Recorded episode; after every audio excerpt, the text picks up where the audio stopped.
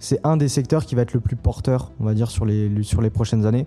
Donc euh, la personne qui va être élue au cours de son quinquennat va forcément avoir cette problématique à traiter.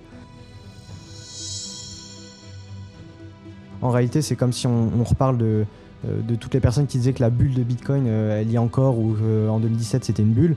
Bah, la réalité, c'est que la bulle d'Internet dans les années 2000, c'est ce qui a permis de financer tout le secteur. Et donc, même si c'est très spéculatif au début, bah, c'est cette spéculation qui a permis de développer euh, bah, des activités comme euh, Ledger aujourd'hui, des activités comme euh, d'autres structures qui sont en train de se développer en France. C'est le fait d'amagasiner tous ces financements, même s'ils sont très spéculatifs, c'est quelque chose d'utile pour le développement de l'écosystème.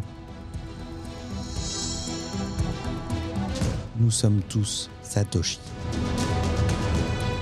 Une célèbre citation de Satoshi Nakamoto, le créateur du Bitcoin, dit si tu ne le crois pas ou ne le comprends pas, je n'ai pas le temps d'essayer de te convaincre. Désolé. Satoshi Nakamoto a œuvré pour nous délivrer la révolution Bitcoin et n'avait pas le temps de nous expliquer pourquoi c'était bon pour nous. Aujourd'hui disparu, il est de notre devoir de partager avec le plus grand nombre l'héritage qu'il nous a laissé. Je suis Cryptomédic, consultant blockchain, et j'arpente chaque jour Internet pour en apprendre un peu plus sur l'univers de la blockchain, des crypto-monnaies, des NFT et des métaverses. À travers le podcast Explorateur Crypto, j'ai décidé de partager avec vous les trésors de connaissances que la cryptosphère nous offre.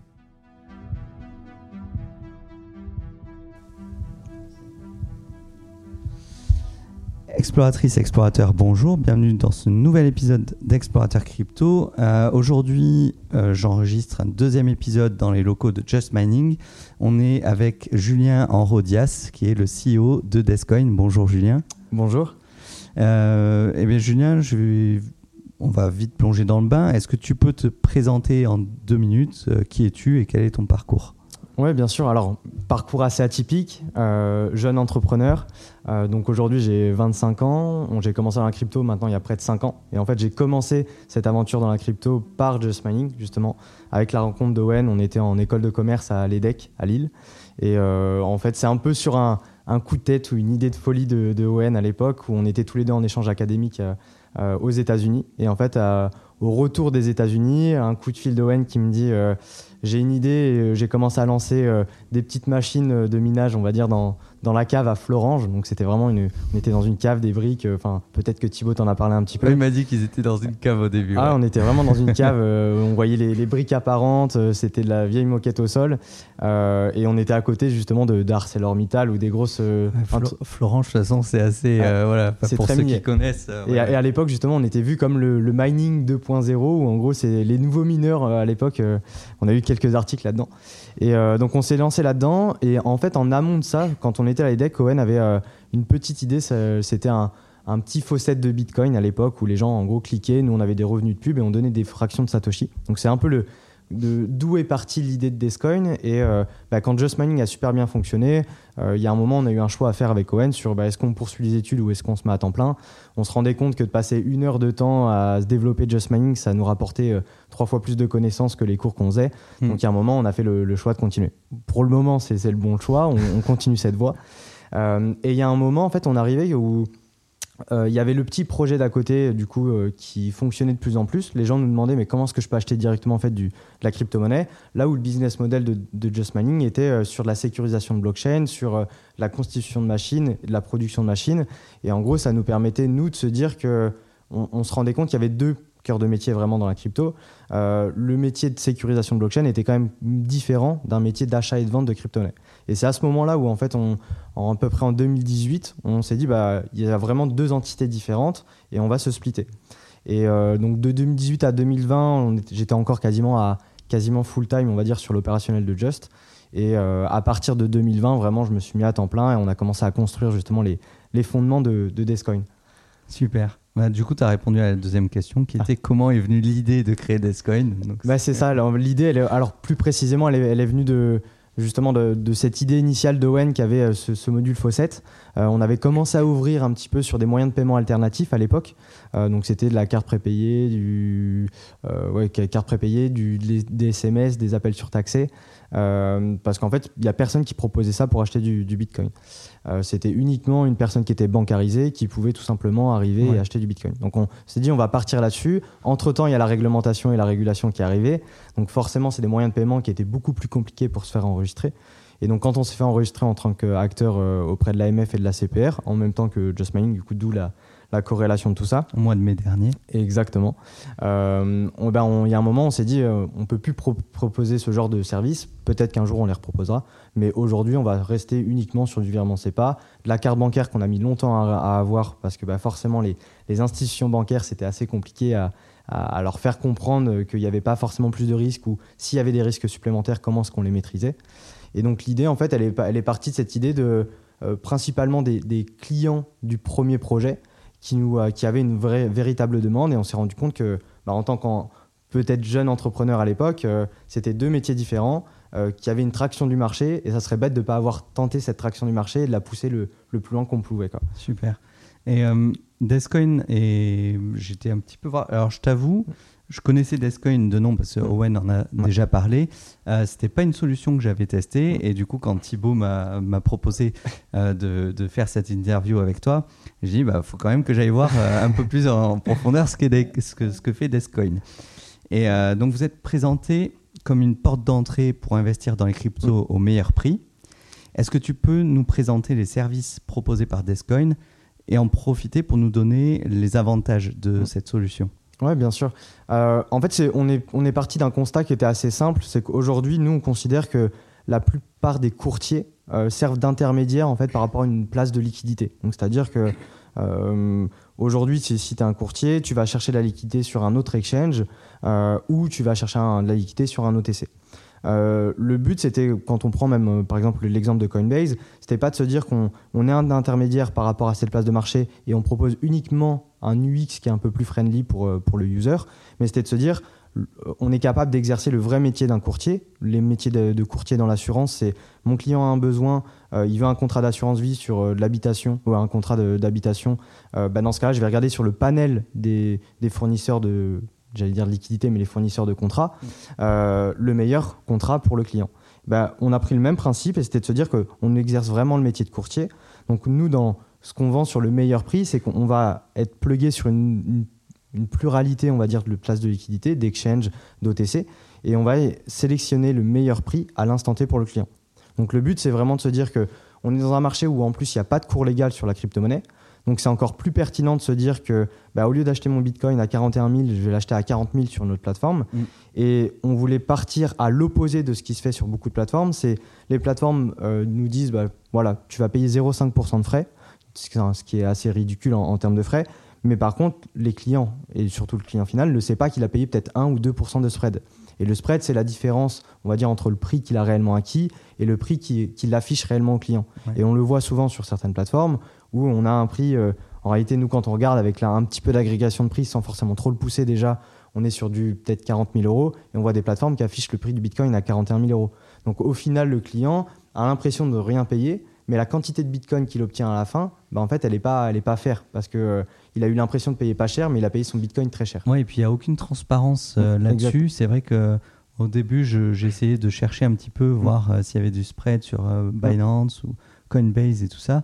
Je crois que Coinbase fait pas mal de, spread.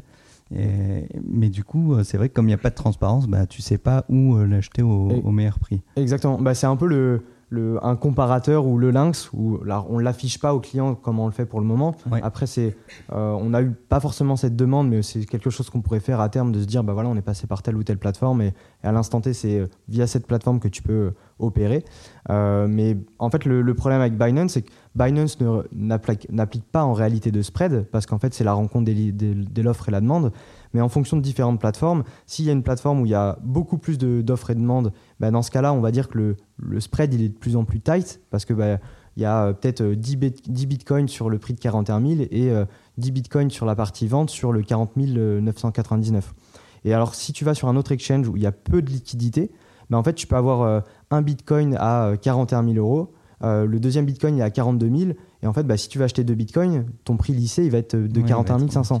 Mhm. Et donc du coup, c'est aussi pour ça que nous, dans notre métier, c'est de sourcer les, plateformes où il y a le plus de liquidité et également qui sont le plus intéressantes. Et il y a des plateformes sur lesquelles on se rend compte où c'est plus intéressant d'acheter que de vendre, et inversement. Donc c'est un peu le métier voilà, qu'on a sur la proposition de valeur qu'on a essayé d'avoir. Euh, ce côté transparence, le setup légal avec euh, le PSAN et permettre justement d'onboarder de plus en plus de sociétés parce qu'on a de plus en plus de demandes sur à la fois des placements de trésorerie ou des sociétés qui lèvent des fonds en crypto-monnaie euh, mais qui ont aussi ce besoin de tôt ou tard payer des charges. on en parlait un petit peu, donc c'est un moment où bah, on a pas mal de projets NFT, des projets crypto qui lèvent plusieurs millions. Bah, tous les mois, tu as peut-être 100 000, 200 000 euros de charges euh, pour payer ton loyer, pour payer tes salaires. Et il y a un moment, bah, tu es obligé de le reconvertir en euros. Parce que malheureusement, aujourd'hui, on ne peut pas tout, euh, tout payer en, bitcoin ou en crypto. Euh, donc il y avait ça. Et la troisième approche qu'on avait, c'était. donc là, c'est une approche qui va sortir dans les prochains mois. C'était d'avoir une approche qui était un peu plus poussée. Parce qu'en fait, sur le contexte du marché, moi, je pars du principe et forcément, entre 2018 et, aujourd'hui, le temps qu'on se mette et qu'on trouve un peu notre routine sur le marché, bah, le marché il a quand même évolué. On parlait de Binance, on parlait de Coinbase. Euh, c'est des acteurs, euh, il y en a un qui a fait une IPO, il y en a un autre, c'est l'acteur leader aujourd'hui. Euh, bah, à l'époque, on était très novateur parce qu'on proposait une solution simple, mais demain, comment est-ce que tu arrives à te différencier de ce genre de plateforme? Et on partait du principe qu'aujourd'hui, j'ai toujours les mêmes questions. Je pense que tu as à peu près les mêmes questions. Euh, voilà, je, m'intéresse à la crypto, mais quand est-ce que je dois acheter? Comment je dois acheter? Enfin, toutes ces, toutes ces questions assez basiques, si tu veux. Et pour autant, bah, toutes les grosses plateformes, elles, n'y y répondent pas réellement. Parce mmh. qu'on va sur un Binance, bah, je sais toujours pas quoi acheter sur Binance. Ou sinon, c'est on m'a dit que sur des forums. Et la réalité, c'est que bah, sur certains forums, les gens sont souvent biaisés sur bah, investi là-dedans parce que j'ai investi là-dedans. Ou bah, il y a aussi toute cette problématique de scam. Donc, comment est-ce que tu arrives à légitimer un projet? Et le but, c'était, on partait sur trois choses. C'était euh, trois briques qui allaient nous permettre justement de développer un produit un peu plus proche euh, de, ce marché-là et un peu plus proche des besoins du marché pour répondre à ces questions basiques. La première brique, c'était de mettre en avant du, DCA. Euh, donc, ce qui est une technique qui est reconnue et qui est utile, mhm. parce que nous, on ne considère pas que la plateforme, on, on, vise des personnes qui sont plutôt néophytes, des personnes intermédiaires, mais on ne vise pas des traders. Euh, donc la meilleure méthode quand tu veux parier sur la tendance sur le long terme, bah, c'est plutôt de le faire en DCA avec de l'achat fréquent. Et cette, euh, cette, méthodologie, elle te permet de répondre à la question de comment est-ce que j'y investis et quand est-ce que j'y investis. Parce qu'en fait, tu détermines ta fréquence et après tu y investis. La deuxième brique, c'était de se dire que aujourd'hui, c'est encore très peu fait sur le, sur le marché de la crypto, mais on va constituer des bundles. Donc en gros, euh, on va faire par exemple un bundle fondamental où sur ce bundle-là, on mettra 70% BTC, 30% Ether. Ouais, un peu. Euh, on trouve ça un petit peu sur euh, Bitpanda, où on peut acheter. Euh, ouais. Je crois que c'est soit par 10, soit par 25 cryptos. Ouais, c'est ça. C'est bah, un peu le même principe que des indices ou des index. Ouais, c'est ça. Où en gros, bah, tu, tu, implémentes ça. ça permet plusieurs choses. Ça permet, première chose, c'est diversifier une partie de ton portefeuille. Donc, mm. Quand tu te poses la question de qu'est-ce que j'investis, bah, en fonction du bundle que tu choisis, si tu choisis un bundle fondamental, tu n'auras pas la même exposition qu'un bundle paiement ou un bundle DeFi ou un bundle euh, NFT. Mm. Et le but, c'est ça, c'est de diversifier en étant encore beaucoup plus spécifique qu'un Bitpanda sur euh, qui peut faire un top 10 coin market cap ou le top euh, gainers de la semaine. C'est vraiment de se dire, comme dans la finance traditionnelle, aujourd'hui, bah, j'ai des j'ai des appétences et j'ai des convictions sur le fait que la, technologie blockchain va développer le gaming demain. Donc, je vais investir dans des valeurs dans le gaming. donc, ça, c'est la deuxième brique. Et la troisième brique, c'était d'avoir une approche qui était plus sur euh, euh, plus ce qu'on peut connaître aujourd'hui dans l'assurance vie. C'est comment est-ce qu'on est capable d'apporter en fonction du profil du client une réponse euh, par rapport à ce marché. Et c'est une approche qui est du coup par goal-based investment. Et c'est l'idée de se dire que tout investissement, on est censé le faire par objectif. Et c'est ça aussi où on est un peu biaisé dans la crypto. C'est qu'aujourd'hui, on considère que la crypto, c'est soit un petit jouet et on, on met un petit peu d'argent et on voit ce que ça donne. Mais en réalité, ça reste un investissement financier. Et cet investissement financier, comme tout investissement, on est censé le faire avec des objectifs. Euh, soit voilà, sur un an, j'ai un objectif de 30%. Euh, et donc dans ce cas-là, il bah, faut être capable de se dire qu'au bout, au bout d'un an, si j'ai acquis mes 30%, bah, je joue qu'avec ma plus-value, mais les 30% restants, c'est bloqué j'ai atteint mon objectif. Euh, et la deuxième, la deuxième approche, c'est de se dire que le profil de ton client, bah, on n'est pas censé amener sur le marché une personne qui a une aversion au risque qui est très, on va dire, très forte euh, qui est prêt à prendre des gros risques dès le début. Ça peut être des personnes qui sortent d'école de commerce ou peu importe, qui, euh, euh, qui veulent faire leur premier achat d'immobilier, leur premier rapport immobilier ou qui peuvent tout simplement faire un, je sais pas, un premier rapport pour acheter une voiture. Bah, ces personnes-là vont pas avoir la même aversion au risque qu'une personne qui a 50 ans qui prévoit de, dans 10 ans financer l'école de commerce ou l'école d'ingénieur de son fils parce que bah, lui, il a 10 ans. Et donc le but, c'est à travers ces trois briques, comment est-ce qu'on est capable de, en fonction du profil, définir si le mec va faire un, achat unique ou un achat en DCA et sur quel type de, token, on va dire, il va, il va investir. Et donc le but, c'est de matcher tout ça, qui va arriver dans les mois à venir. On a une nouvelle plateforme du coup qui sort en euh, début avril. Euh, donc de la plateforme que tu as vue, on, a refait encore des questions sur euh, tout ce qui était utilisateur, UX et quoi que ce soit. Et on a une deuxième évolution qui va arriver, qui va permettre de faire justement commencer le DCA bundle et à terme, on aura cette petite brique de suggestion, de conseils qui arrivera là-dessus. C'est hyper intéressant parce que moi, je fréquente du coup dans ce podcast, j'ai beaucoup de, débutants qui mm. écoutent et euh, qui savent pas trop comment mm. rentrer. Le DCA, j'en parle très fréquemment. Mm. Euh, je parle beaucoup de Stack Insat parce que c'est ce que j'utilise moi pour le Bitcoin pour faire une simple épargne Bitcoin à, à, mon fils plutôt que de lui faire un livret A.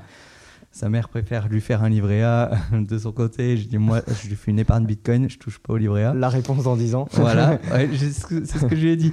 Je dis, cela, les Bitcoins, je les revends même pas. Même, euh, même si le Bitcoin là, se crache à 2000 balles, je, dis, je ne touche pas, je veux voir sur le long terme, dans 10 ans, euh, qui aura eu raison. et je crois savoir. Mais bon. Et. Euh, et du coup, ouais, c'est vrai que le, le, le, DCA, et en plus de pouvoir faire euh, du DCA sur des, sur des indices comme mm. ça, ça, ça peut être vraiment une super solution parce que euh, moi, je cherchais des solutions comme ça mm. quand je me mm. suis lancé en 2019 et vraiment, il n'y avait pas. Il n'y avait pas du tout et c'est vrai que du coup, euh, tu es vite perdu, tu sais pas dans quoi investir. Je veux dire, il y a je suis même plus là, j'arrive même plus à tenir le compte. Dernièrement, la dernière fois que j'ai regardé, il y avait 8000, 8000 cryptos. Je sais même pas si c'est pas monté jusqu'à 15 000. Ah, ou... ah non, bah, je pense qu'aujourd'hui, il y en a même plus. Mais en fait, ce principe du bundle, c'est que on permet de, de, faire bénéficier de notre expertise et notre recul qu'on a depuis sur 4-5 ans sur ce marché euh, donc on a forcément des audits sur les crypto-monnaies qu'on liste. Mm. Et derrière, on est capable de les associer. Alors dans un premier temps, ça sera répartition égalitaire, on va dire, sur le, sur le portefeuille. Mais, mais demain, on aura peut-être aussi une gestion discrétionnaire sur bah, ce bundle-là. Et par exemple, si demain, euh, je dis une connerie, le, l'Ether euh, surpasse le, Litecoin ou inversement, bah, du coup, dans la répartition de ton portefeuille, on est capable de revendre le supplément pour, le, pour le réajuster. Et, et vous allez faire différents bundles en fonction de, de l'envie, euh, de l'appétence au risque mm. pour, les, pour les clients? Bah, Le but, c'est ça. C'est pour ça que je te parlais dès le début. Tu vois, par exemple, un bundle fondamental. Nous, la première étape, au départ, on voulait avoir une approche qui était très. Euh, euh, j'allais dire UX friendly, mais c'est même pas ça, c'est très gamifié, on va dire, qui était de se dire que bah, quand tu rentres et tu fais ton premier achat, le seul bundle que tu as à disposition quasiment pour faire du bundle long terme, bah, c'est un bundle fondamental. Commence par les bases et après tu t'étends sur le reste des, actifs. Mm. On en a rediscuté un petit peu. C'est vrai que ça peut être aussi un choix très arbitraire qu'on propose. Donc, on le, conseillera, on va dire, vis-à-vis de nos clients. Mais par contre, on ne l'imposera pas. On va dire. Oui, bah, c'est vrai que si tu as, des, si as des clients qui viennent et qui ont déjà, mettons, si moi je viens Exactement. et j'ai déjà des connaissances, c'est vrai que j'ai pas forcément envie juste d'avoir cet investissement euh, basique. Ouais, non, c'est ça. Et peut-être euh, envie de m'exposer sur d'autres choses. Quoi. Et, et, surtout que, bah, en fait, ce qu'on voulait faire, c'était. En fait, pourquoi euh, en fait, aujourd'hui, on a, on a une technologie et une méthodologie d'investissement par DCA qui est hyper pertinente, mmh. mais pourquoi la, la, freindre et la limiter à un seul actif en fait? On s'est dit que bah, cette technique de, lissage d'achat, euh, bah, en réalité, elle peut être bénéfique sur euh, plusieurs actifs. Et donc, le but, c'était de compléter un petit peu l'offre qu'il y avait sur le marché. C'est hyper intéressant. L'adoption a pas mal évolué ces deux dernières années, mais il y a une question qui me revient vraiment mmh. très régulièrement de la part des débutants c'est euh, oui, mais est-ce que tu peux aller acheter ton pain avec des bitcoins mhm. euh, bah Alors, cette question, elle est, euh, elle est pertinente et à la fois pas pertinente parce que ça dépend aussi de de, l'approche et surtout de la définition ou du moins des caractéristiques de, de chaque crypto. moi, aujourd'hui, en tout cas, j'estime que l'approche du Bitcoin aujourd'hui, même si de base c'était peer-to-peer cash payment ou peu importe, mm. aujourd'hui on se rend compte que c'est pas forcément le Bitcoin qui est le plus utile euh, en, termes de, euh, euh, en termes de scalabilité, en termes de vitesse de paiement. Il y a des surcouches qui arrivent avec du Lightning ou des choses comme ça qui sont intéressantes.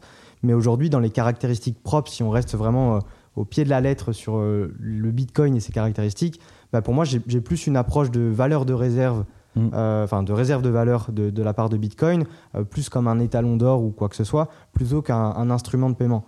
Et à la, à la différence, on a plein d'autres crypto-monnaies qui sont vraiment spécialisées sur comment est-ce qu'on fait en sorte d'avoir une infrastructure blockchain qui est réellement rapide, qui dépasse le nombre de transactions par seconde de Visa, euh, qui a peut-être des cours qui sont euh, avec des mécanismes différents. Euh, la token économique, c'est complètement différente. On voit qu'il y a de plus en plus aussi d'USDT, de, stablecoin, qui peuvent peut-être te permettre, suivant les technologies sous-jacentes, de faire des paiements sans forcément t'exposer au cours, parce que c'est aussi la deuxième question. Ah, mais si le commerçant il reçoit 0,5 Bitcoin et que demain, bah, il n'a pas changé, il perd tout. donc ça, c'est aussi des choix. Mais ce que je veux dire, c'est que aujourd'hui, l'usage de Bitcoin, hein, si on parle vraiment que de Bitcoin, certes, il, est utilisé comme paiement, mais de la vision occidentale qu'on en a, aujourd'hui, nous, c'est plus un actif euh, d'investissement. Euh, c'est un actif de réserve de valeur, euh, peut-être pour essayer de contrer de l'inflation. là où aujourd'hui, dans des, on va dire, dans, des contrées un peu plus...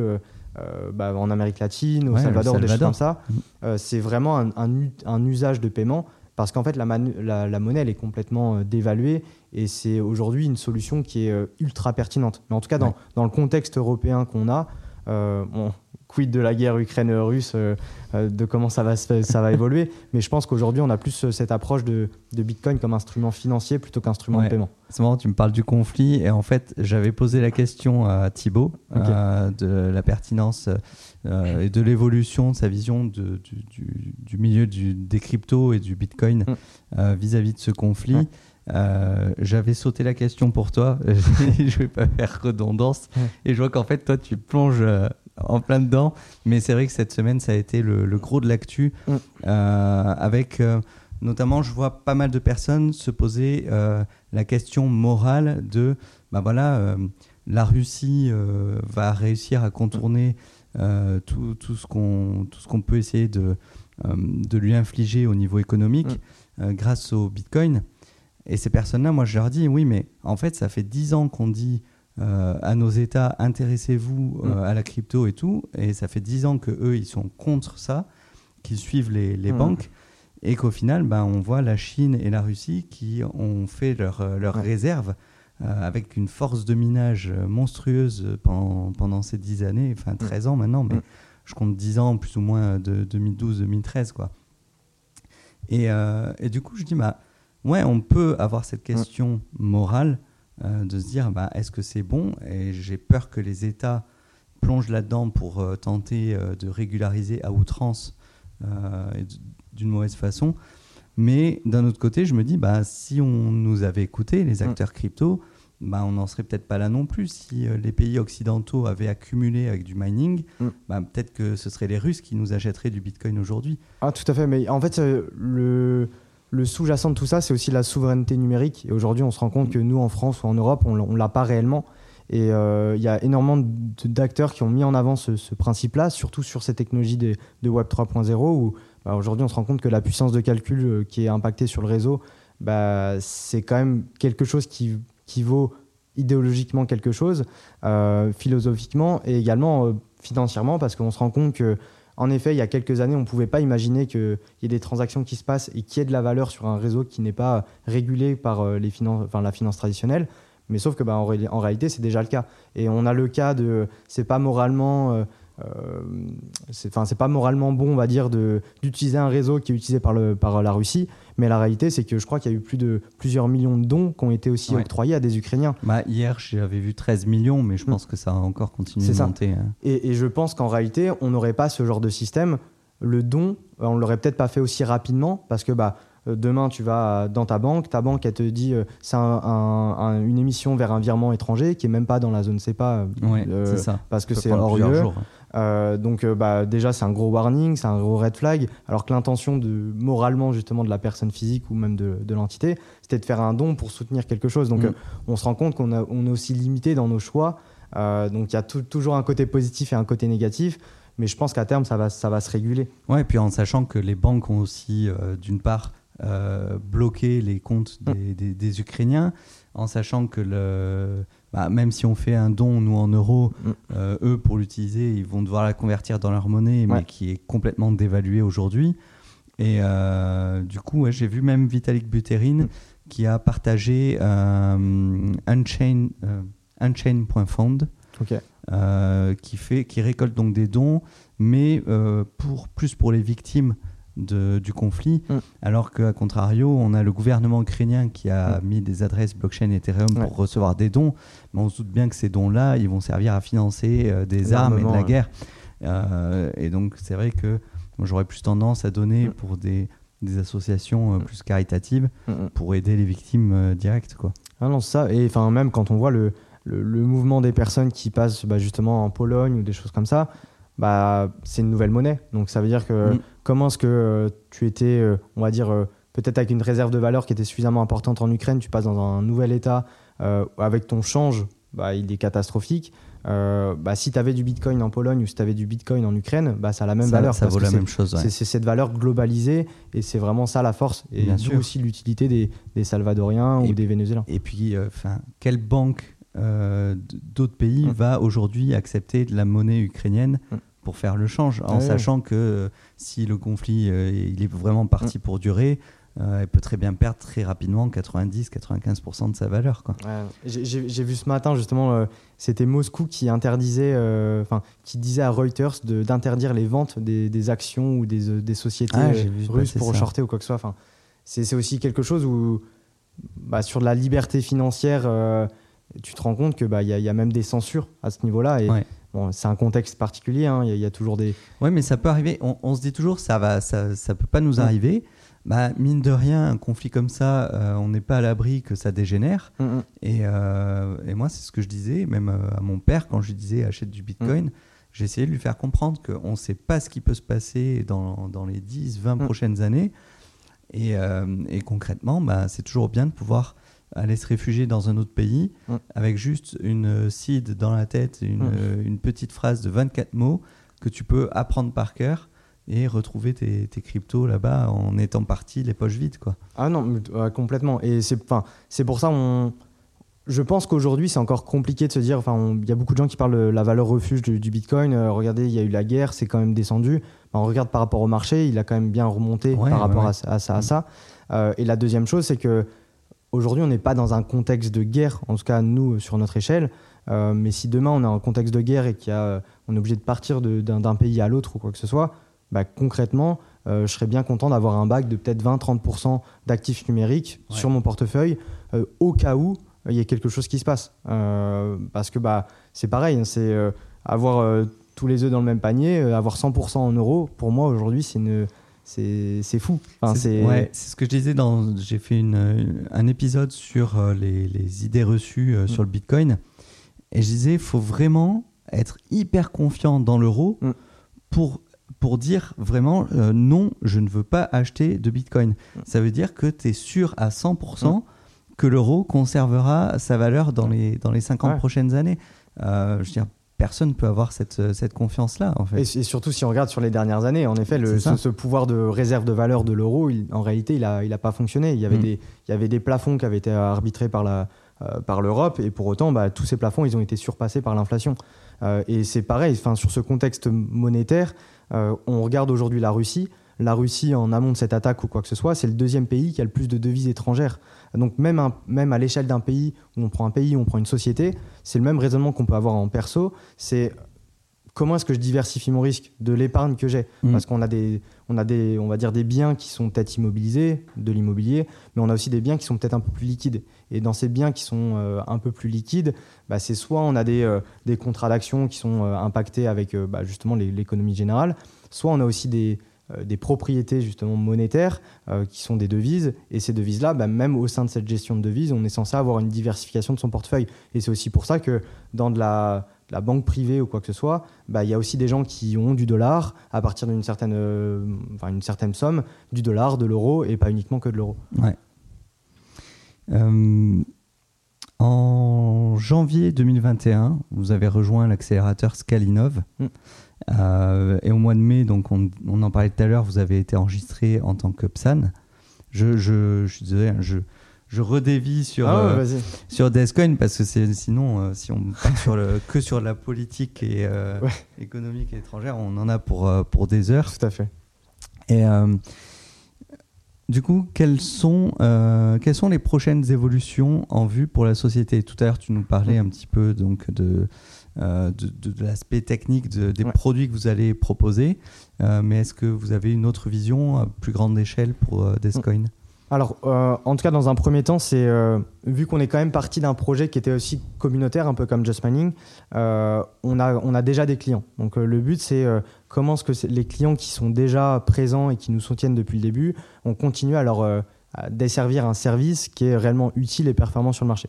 Donc, cette première réponse, on l'apporte avec ce que je t'ai expliqué sur la refonte de la plateforme qui va arriver en début avril, euh, cette refonte de la plateforme va permettre d'avoir une plateforme beaucoup plus scalable, avec beaucoup plus de, services, notamment de pouvoir déposer euh, de la crypto-monnaie directement.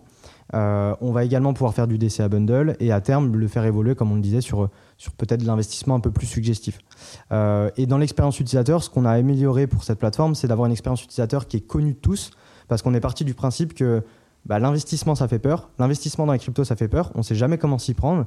Et quelle est la seule expérience utilisateur que tout le monde connaît aujourd'hui? Bah, C'est l'expérience utilisateur qu'on a en e-commerce. Et donc en fait, on, s'est recentré sur une expérience utilisateur malgré que ce soit une plateforme d'investissement, pour, que ça ressemble un peu plus à une sorte de marketplace sur laquelle tu vas choisir tes actifs, euh, avec une approche pédagogique. Et quand on cliquera sur euh, la crypto-monnaie, bah, c'est l'idée de se dire, à la différence d'un Coinbase ou d'un Binance, quand je clique sur la crypto-monnaie, j'ai une, une, liste de, de, pas de questions, mais j'ai une liste de key points qui me dit, bah voilà, le Bitcoin sert à ça, le Bitcoin a, telle caractéristique, euh, la valorisation totale est telle euh, de ça, la maturité du projet est de ça. Donc le but c'était de spécifier et euh, avoir une petite pédagogie pour savoir sur quel actif j'investis et j'ai conscience de, quel actif, enfin de l'actif sur lequel j'investis. La deuxième vision, c'est qu'on a de plus en plus de demandes sur du B2B, euh, donc à la fois pour des sociétés qui veulent faire un simple investissement en, trésorerie, mais également sur des sociétés, comme je le disais tout à l'heure, sur la crypto. Donc la prochaine étape, une fois qu'on a cette V1 qui sort, on va dire, euh, cette V1, elle va être euh, duplicable sur une application mobile.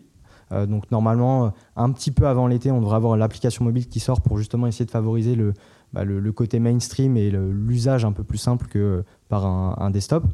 Et euh, en parallèle de ça, le but, c'est vraiment de pouvoir commencer à développer des services qui sont autour de la crypto-monnaie, euh, principalement sur euh, des sociétés qui, comme on le disait, ont besoin de faire redescendre des charges. Donc avoir une, une interface un peu plus dédiée à ce genre de société, parce que ce n'est pas les mêmes besoins. Mmh. L'avantage qu'on a aujourd'hui avec Descoin, c'est qu'on a une réactivité en termes de KYB, donc qui est le, le, processus pour enregistrer sa société. Aujourd'hui, on va sur des Binance ou d'autres acteurs, c'est des semaines, voire des mois d'enregistrement, des documents qui sont qui doivent être traduits en anglais.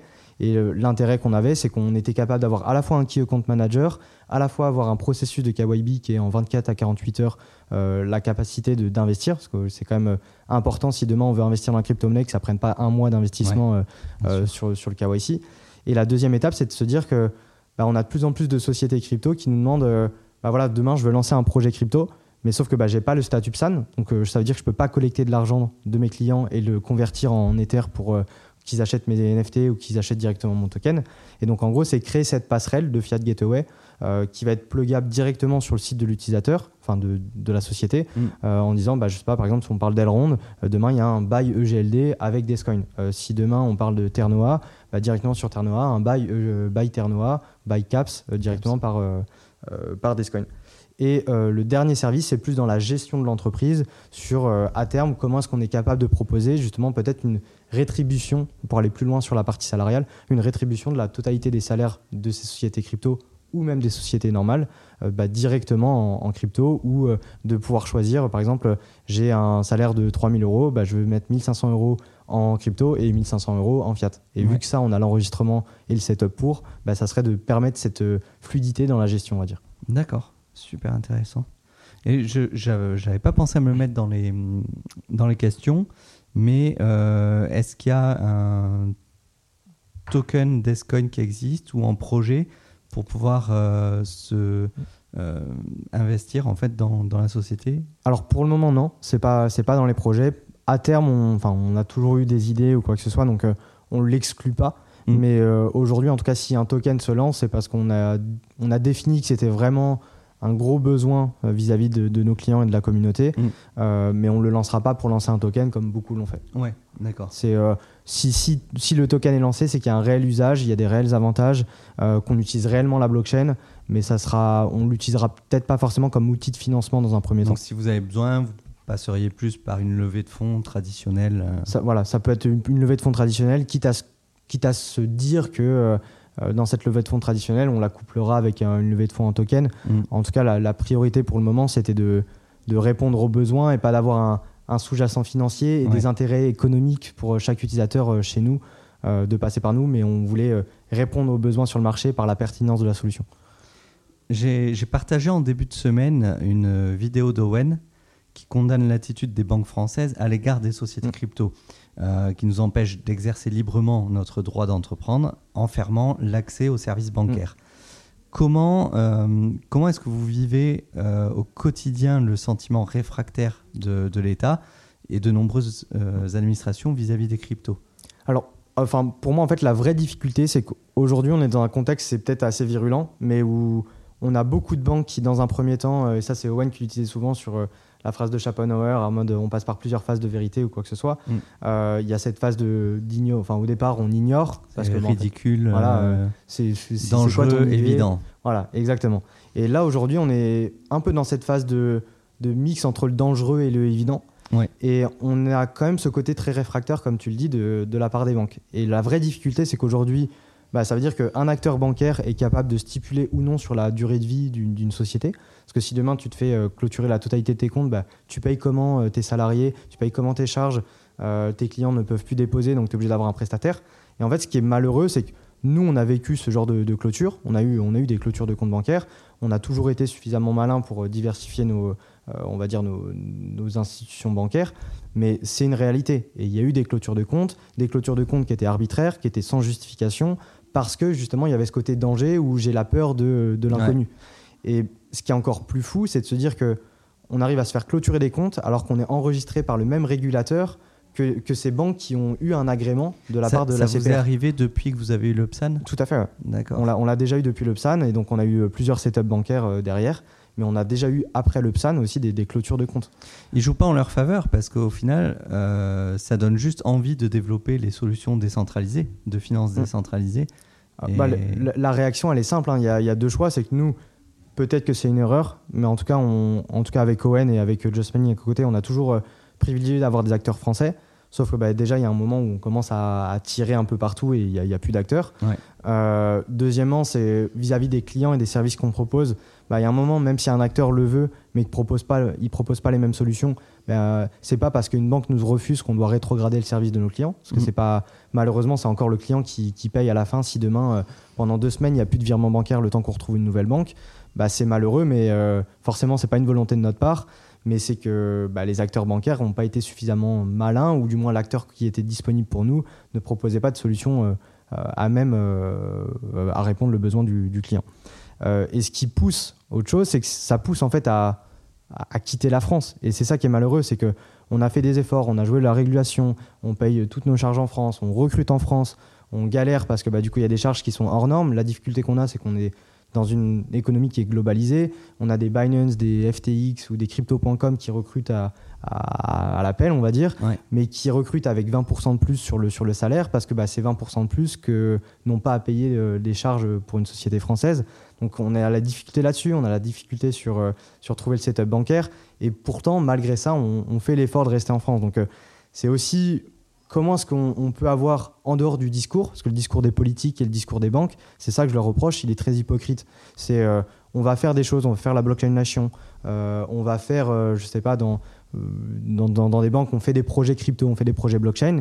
La réalité, c'est que de manière opérationnelle, il n'y a aucune aide, il y a aucune aide pour les acteurs crypto. Je voulais te demander justement, on en a parlé avec Thibaut tout à l'heure, quel serait le, le, message en fait que tu voudrais faire passer à la fois aux électeurs, mais aussi aux candidats des élections présidentielles, parce que justement, cette question de la blockchain, euh, on en entend très peu parler pour les élections, alors que ça reste quand même un sujet vraiment majeur ah. pour l'évolution de la société. Ah, tout à fait. Je, pense que dans tous les cas, c'est un, c'est un des secteurs qui va être le plus porteur, on va dire, sur les, sur les prochaines années.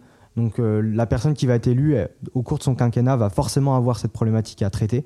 Donc c'est pour ça que plus on arrive à la traiter en amont, mieux c'est. Plus les candidats vont prendre une position sur ce qu'ils souhaitent mettre en place.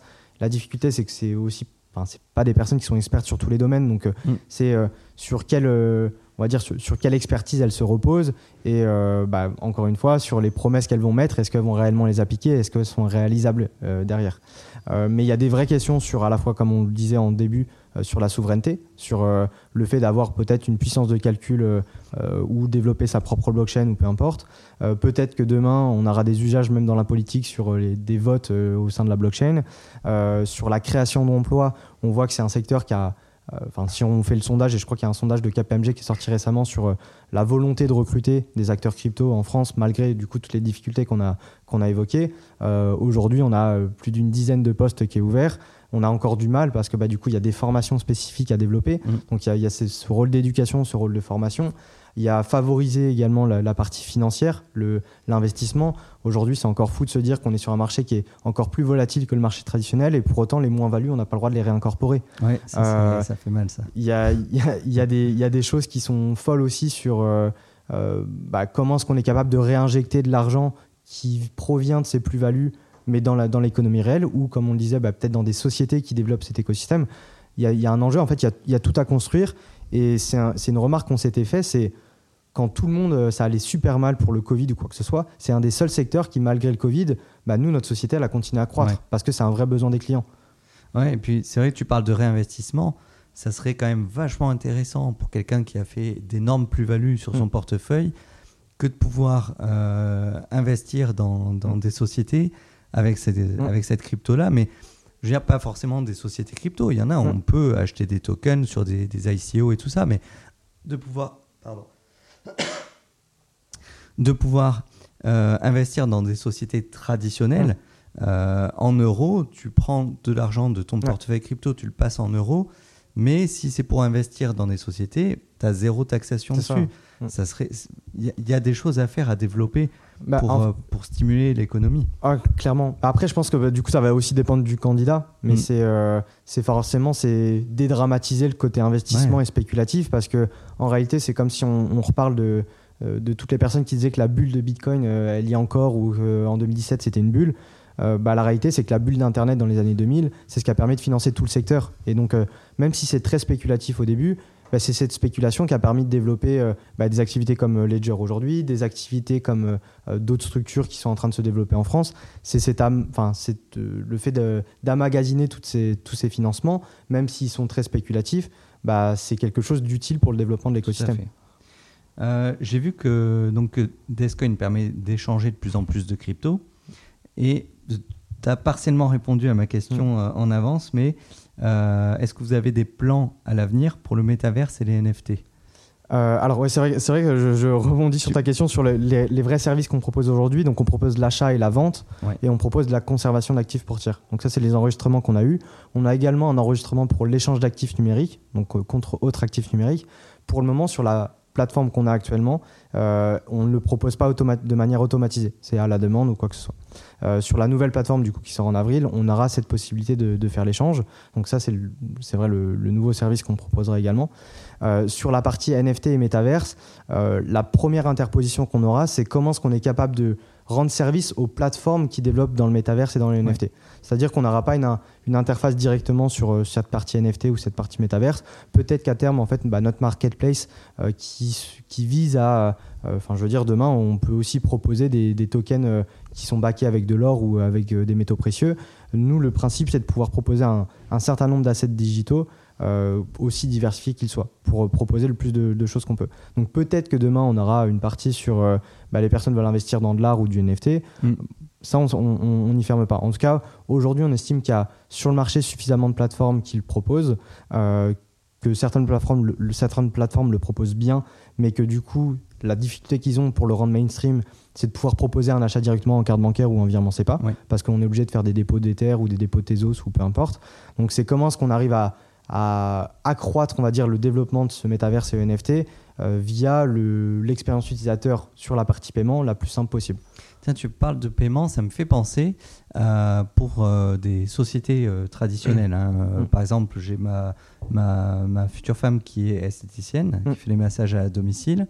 Est-ce qu'il existe des solutions pour recevoir des paiements en crypto-monnaie? Il en existe, il y en a pas mal qui sont en train de se développer. Je sais qu'il y a des... Euh, euh, j'allais dire des BitPay par exemple, BitPay, UTrust, c'est des solutions qui te permettent déjà d'implémenter assez facilement euh, bah, avec un flash de QR code, tout simplement réceptionner les fonds et décider de le convertir ou de le garder en crypto. Donc ça, ça existe déjà. En France, sur le Psalm, je crois pas pour le moment. C'était un projet qu'on a eu à l'époque, mais aujourd'hui, en tout cas de notre vision, c'est pas forcément une un cas d'usage qui est le plus utilisé. Euh, ça a vocation à s'utiliser, mais forcément dans, dans, des structures comme on est, où on est une vingtaine de personnes, euh, bah, tu peux pas allouer autant de ressources que tu veux sur le développement de tous les produits. Donc dans les choix de la vision qu'on en a fait, c'est que euh, ce côté paiement, il sera de plus en plus mainstream sur les années à venir. Mais le jour où on se concentrera là-dessus, c'est qu'il y a déjà une, vraie demande sur le marché. Euh, mais en tout cas, les, des, des plateformes exercent déjà ce type d'activité et euh, elles sont assez solides comme du BitPay, Utrust. Euh, je sais qu'il en existe d'autres, mais j'en ai pas d'autres en tête. D'accord. Euh, du coup, on a parlé des élections, on a parlé des NFT. quelle est ta vision du futur pour les cryptos? Alors pour moi le futur il est, il est encore devant nous. Enfin on a encore même si j'ai l'impression de me répéter de dire qu'on est au balbutiement que c'est les débuts, on se rend compte que quand on était au début, bah on, je pensais même pas arriver à ce niveau-là en fait aujourd'hui sur euh, je crois que c'est une phrase que j'avais redit à, à Thibaut il n'y a pas si longtemps que ça. C'est tu te rends compte quand on s'est lancé, mais jamais on n'aurait imaginé qu'il y avait une impact aussi important des cryptos, parce que initialement l'impact que j'avais en tête, c'est euh, ça va révolutionner le monde financier, le monde de la finance, euh, le droit d'accès aux comptes, des choses comme ça. Mais la réalité, c'est qu'aujourd'hui, en l'espace de 4-5 ans d'entrepreneuriat, on se rend compte que bah, la partie financière, c'est une brique qui est la base de tout ça, mais en fait, ça va impacter énormément de choses. Et on parle de gaming, on parle des play to earn. Euh, c'est des choses qui vont être mises en place sur les années à venir, qui vont être euh, impressionnantes sur les NFT et sur l'art. Même si NFT, bon, là, il n'y a, pas que l'art, mais c'est une partie de, de, ça. Mm. Euh, moi, je pense vraiment que les cas d'usage, à terme, on se rendra même pas compte qu'il y a de la blockchain derrière. Un peu comme Internet aujourd'hui, on leur demande bah, est-ce que tu connais le protocole TCP/IP Bah non, je sais pas comment Internet fonctionne, mais pour autant j'utilise Internet. Mm. dans 5 ans, 10 ans, bah, les gens utiliseront la blockchain sans savoir qu'ils utilisent la blockchain. Ouais, c'est un peu ce que j'essaie de, de, faire entendre aux gens euh, qui ne comprennent pas forcément l'aspect technique. Et je leur dis, mais arrête d'essayer de comprendre la technique. Mm. Tu n'apprends pas comment fonctionne ton accès à Internet sur mm. ton iPhone. Pense juste qu'il y a 10 ans de ça, tu disais qu'Internet dans la poche, c'était mm. euh, complètement inutile, que ça servait à rien puisque tu avais Internet à la maison. Et aujourd'hui, euh, tout le monde vit avec Internet ah dans, dans, la main en permanence. Quoi. Clairement. Euh, on va terminer cette émission avec euh, une dernière question que je pose un petit peu à tout le monde. Est-ce que tu pourrais donner trois conseils pour les explorateurs crypto qui nous écoutent, que ce soit dans le milieu de la crypto ou, euh, ou dans ce que tu veux? Première chose, je pense que tout le monde doit être à peu près aligné là-dessus, c'est se renseigner.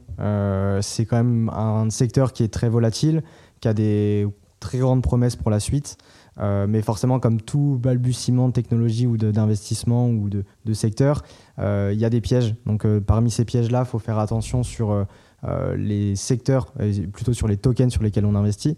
donc, bien se renseigner sur le projet, sur la solidité.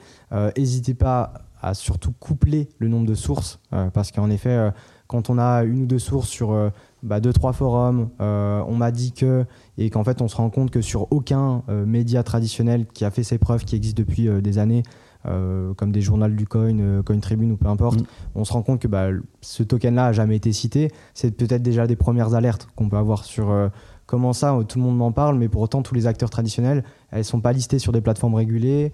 J'ai pas pour autant beaucoup de retours sur les articles. Donc c'est sur la sélection des, des tokens et des crypto-monnaies sur lesquelles on investit, c'est s'assurer qu'il y a déjà eu des euh, une certaine recherche au préalable, surtout quand on commence. Parce que après, quand on est suffisamment expérimenté, qu'on a les capacités de déceler ou pas la véracité du projet, euh, c'est encore différent. Mais en tout cas, au début, c'est se baser sur des personnes qui sont déjà expertes, on va dire, dans, dans, ce milieu et qui ont suffisamment de recul. Et après, bah, du coup, sur l'investissement, c'est aujourd'hui pas mettre tous les œufs dans le même panier. Donc, c'est-à-dire que même si nous, on est euh, biaisé dans, dans, le secteur où on est, euh, bah, c'est une petite partie de son portefeuille qu'on diversifie dans la crypto. Euh, à terme, on peut faire évoluer ce pourcentage dans son portefeuille, mais c'est pas tout mettre d'un coup. Parce que bah, ça serait une connerie, sachant que bah, si on n'investit pas du coup pas en DCA et qu'on fait tout en one shot, bah, on investissait tout en fin d'année et aujourd'hui j'ai un besoin de liquidité maintenant, bah, on ressort tout par contrainte. Donc c'est utile euh, de se fixer des objectifs, de se rendre compte que quand il y a des hausses, on est aussi capable de mettre en partie en stablecoin mm. euh, pour justement essayer de diversifier son risque. Et après, euh, continuer à se renseigner.